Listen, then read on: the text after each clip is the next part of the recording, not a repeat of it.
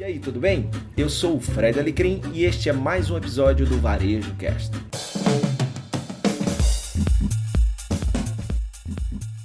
E aí pessoal, tudo bem? Hoje a gente está recebendo aqui uma visita mega power ultra super ilustre, uma amiga querida, a Julieme, é, Jumix, e você conhece ela aí da VM.sp. Então, para mim, é uma das melhores profissionais de VM do Brasil, porque ela faz um VM com propósito. É, Ju, me fala um pouquinho da importância do VM. A gente tem dado uma circulada nos shops e tem visto que a turma não está cuidando muito bem do VM, talvez às vezes por falta de consciência da importância de como o VM pode ajudar a melhorar a experiência do consumidor e, claro, impactar também nos resultados. É por aí mesmo? É por aí, Fred. Na verdade, o que a gente percebe é que não existe uma consciência de visual merchandising. Essa é uma luta muito grande no mercado, né? O VM em si é muito novo no Brasil. A gente teve aí um estudo muito grande, o início desse trabalho pós-ARA. Né? Então a gente está falando aí de pouco tempo, quer dizer, é muito tempo quando a gente fala de varejo, mas é pouco em relação a criar uma consciência.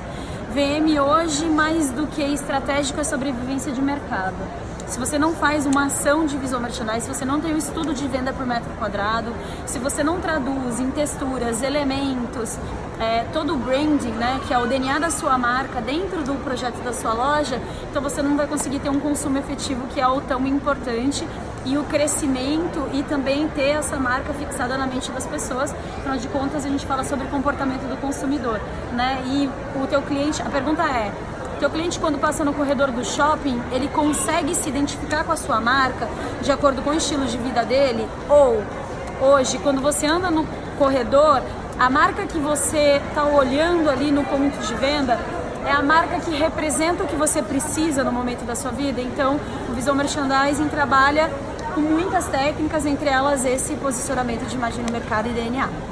E além disso, né, algumas das funções do, do VM comunicar e educar o consumidor, né, Ju? Exato, exato. Esse processo educacional é muito importante, né?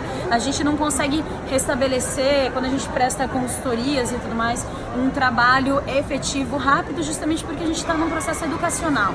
A gente tem que entender o mercado, entender público-alvo, entender produto. São estratégias que vêm desde. É uma gestão completa, né? Então a gente precisa entender todo esse público, esse mercado, relacionar ele com o produto que você vende e criar essas estratégias aí em PDV e como eu sempre falo, a gente, todo mundo gosta de design, design com propósito e visual merchandising é venda por metro quadrado. E você tá vendendo quanto você precisa por metro quadrado? Essa é a pergunta.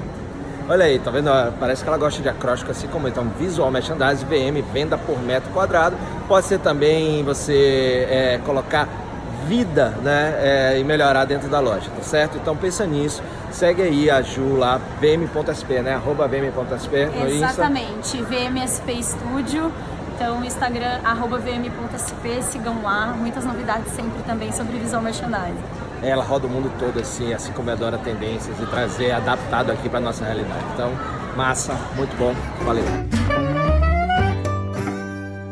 Muito obrigado pela sua companhia em mais um episódio do Varejo Cast e até a próxima.